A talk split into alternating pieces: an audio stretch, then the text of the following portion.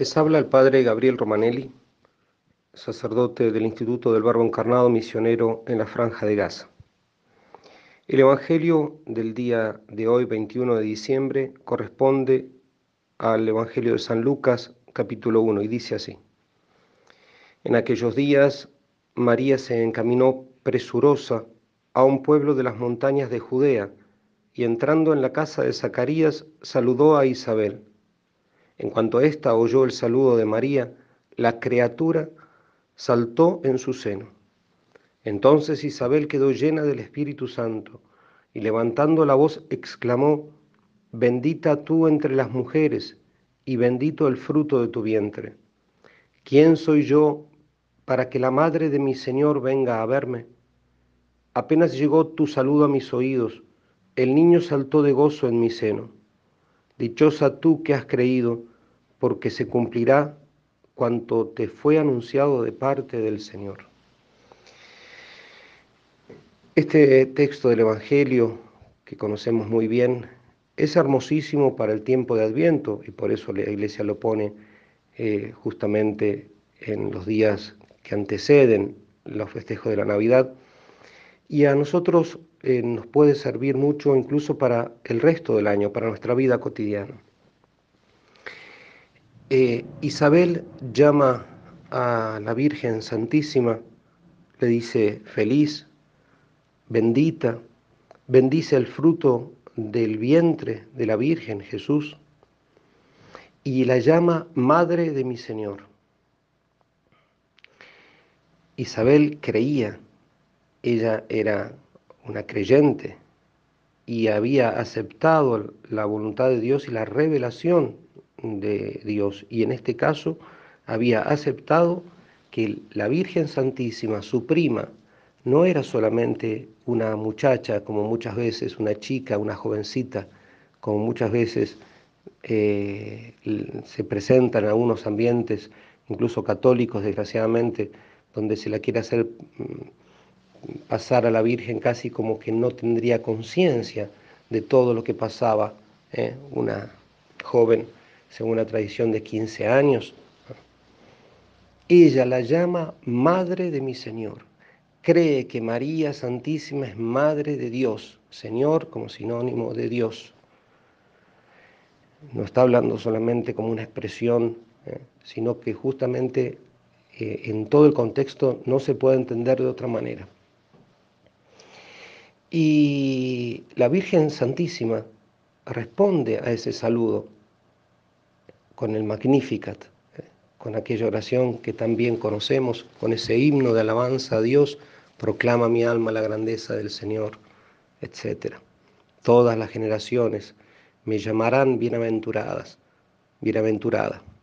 Profecía que hace la Virgen de cómo las generaciones sucesivas, nosotros también, la llamamos a la Virgen, feliz, bienaventurada, porque el Señor hizo obras grandes en ella. Al mismo tiempo, llama la atención entre todas las cosas que podemos sacar de este gran misterio, el contacto entre el niño de Isabel y el niño de María. El niño de Isabel, San Juan Bautista, tenía unos seis meses de edad y el niño de la Virgen Santísima unos tres, meses de edad. Traducido a a otra usanza que se usa en este tiempo. San Juan Bautista tenía unas 24 semanas de vida y Jesús unas 12 semanas de vida. Y los niños entran en contacto y hay una cuestión física eh, en el sentido que la Virgen Santísima se desplaza desde Nazaret al norte de la Tierra Santa hasta Ain Karim, eh, eh, cerquita de Jerusalén. Y la Virgen trae físicamente, realmente, en, su seno al Verbo encarnado, a Jesucristo. Em, pero naturalmente no se explica cómo esos dos niñitos eh, llegan, si fuese solamente algo natural, cómo ellos llegan a percibir la presencia de uno y de otro.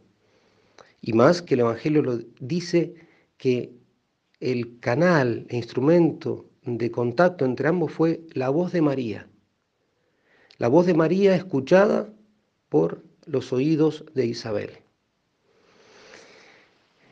Lo cual es una maravilla. Nuestro Señor Jesucristo se encarna en la Virgen y no solamente quiere permanecer encerrado en ese divino sagrario, en ese divino tabernáculo durante nueve meses, sino que la Virgen se, em, se erige en portadora de la voz, de su voz que todavía no tiene, ya que los niños no pueden hablar en el seno de la madre, hablarán después, al salir, al nacer. Y mm, otra reflexión sobre esto, que después vamos a aplicar más, las, las edades de estos niños. Nos encontramos en un mundo verdaderamente sacrílego, profano, ateo, en un mundo, y no solamente la gente mundana que no tuvo posibilidad de conocer a Cristo, sino desgraciadamente al interno de la Iglesia Católica nos encontramos en un mundo en donde se persigue no solamente a la Virgen Santísima muchas veces, se la menosprecia, se le quiere rebajar la importancia, se la quiere acallar, porque en definitiva, aunque muchos sin saberlo, lo que está de trasfondo es que quieren acallar a Cristo. Y además, otra de la realidad es que la Virgen que lleva a su hijo en su seno de 12 meses, en este mundo que vivimos hay muchísimas legislaciones en muchos países del mundo donde el aborto,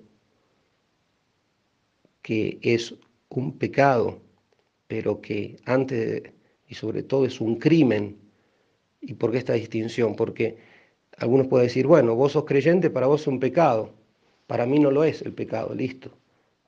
Pero es un crimen.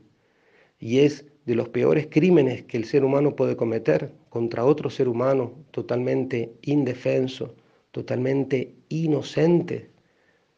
Porque incluso cómo llegó, incluso si fuese de, manera no voluntaria, etcétera, no depende de la voluntad de esa criatura, totalmente inocente, sin posibilidad de defensa.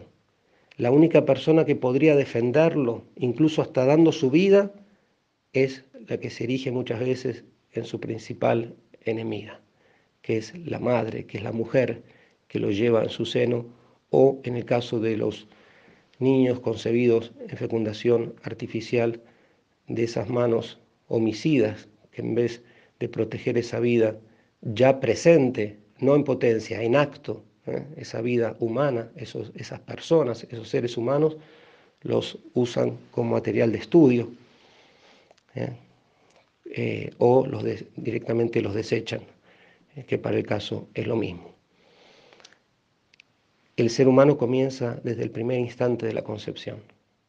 Ese punto que la iglesia repite obstinadamente y que no puede cambiar, porque incluso para el mundo actual que ya se conoce cuándo comienza la vida, la iglesia no puede eh, hacerse la distraída, no puede acallar ese mensaje. Bueno, así todo digo, hay leyes en muchos lados donde se matan a los niños de 12 semanas, incluso de menos también. Y eh, de más. Incluso hay, hay, leyes que llegan casi al nacimiento. Pues bien, ¿a qué, qué, quiero hacer? Como resumir, porque el tema es eh, verdaderamente muy largo y muy, creo tiene mucha amiga. En primer lugar, tratemos de mantener la fe, cueste lo que cueste. La fe en, en aquello que nos que concierne a la Santísima Trinidad, a Cristo, a su iglesia, a los sacramentos, al papado, a los, verdaderamente a los sacramentos, a la Virgen Santísima, a la intercesión de ella, etc. Todo lo que nos indica la fe. Mantenerlo con simplicidad, como fue la fe de Isabel. En segundo lugar, proclamar nuestra fe Isabel no se queda, Santa Isabel no se queda solamente con una fe mm, encerrada en su cocina, por así decir, sino que proclama esa fe. Y se ve en los otros textos, ¿eh? en donde la comarca toda, ¿eh? toda la zona, eh, se, se, había enterado, por más que ella había ocultado es lo que le había sucedido al inicio, al nacer Juan Bautista, etc. Proclamar la fe. En tercer lugar, estar convencidos que la Virgen Santísima sigue llevando a Cristo, es Cristófora, se puede decir, verdaderamente. Lleva a Cristo y lo sigue llevando. Y por eso cuando nosotros difundimos la devoción a la Virgen y, hablamos de la Virgen y tratamos de amarla más, nosotros mismos salimos beneficiados y por medio de las palabras de la Virgen que rezamos, por ejemplo, los, los religiosos, hay muchos laicos que rezan el Magnificat todas las tardes en vísperas, a través de la voz de la Virgen sigue llegando la gracia de Cristo y en nuestro interior podemos saltar de alegría como le pasó a San Juan Bautista. Otro punto, no podemos hacernos los distraídos ante el caso del aborto.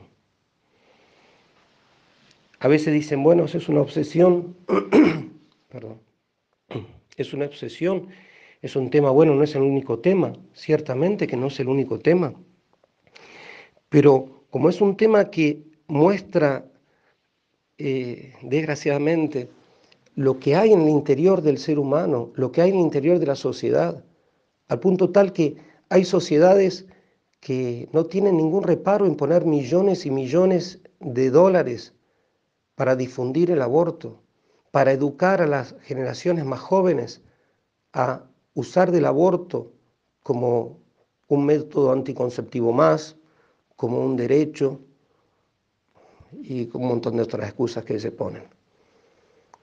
Desgraciadamente en muchas iglesias locales, en muchas congregaciones, ni siquiera se tiene una jornada de la vida, una, un día, un día.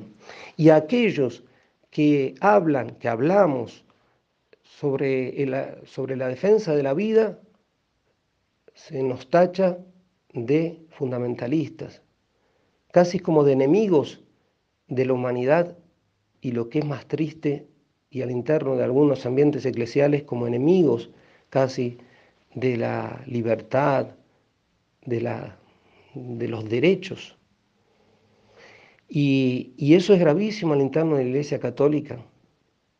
El Papa Francisco usa esa expresión, lo usó muchas veces. No se puede eh, recurrir a un sicario para solucionar un problema.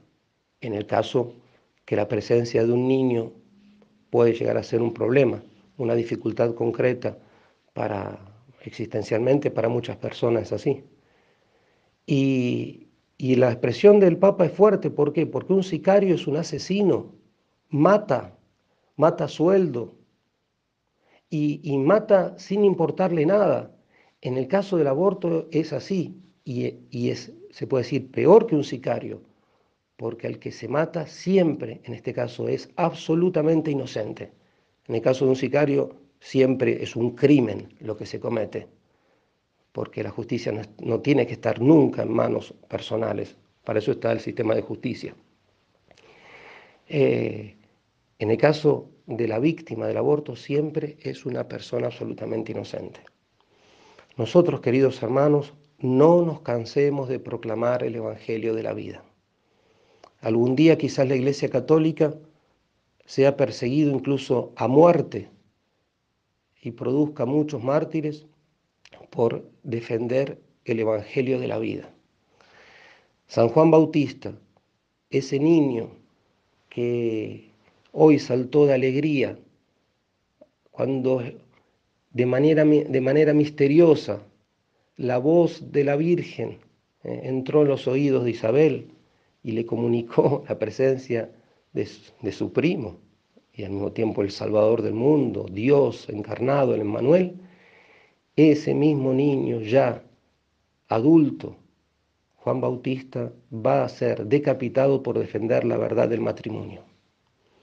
Nuestro Señor Jesucristo, ese pequeño niño de 12 semanas, cuyo proyecto de vida el Padre Eterno tuvo desde toda la eternidad y del cual la Virgen Santísima formó parte esencial y sigue formando parte esencial, ese niño un día ya adulto va a ser sacrificado sobre el ara de la cruz, sobre el patíbulo, por defender la verdad de su divinidad, de su esencia eterna junto al Padre y al Espíritu Santo, por defender que Él era el Cristo, el Rey de Israel, el Salvador de la humanidad, el deseado de las naciones. A nosotros o a muchas personas en el mundo no sería de extrañar que toque un día, Dios no lo permita para que el mundo no se siga llenando de sangre, eh, de dar testimonio del Evangelio de la vida, de dar testimonio por defender que toda vida humana vale. Que la Virgen Santísima nos bendiga.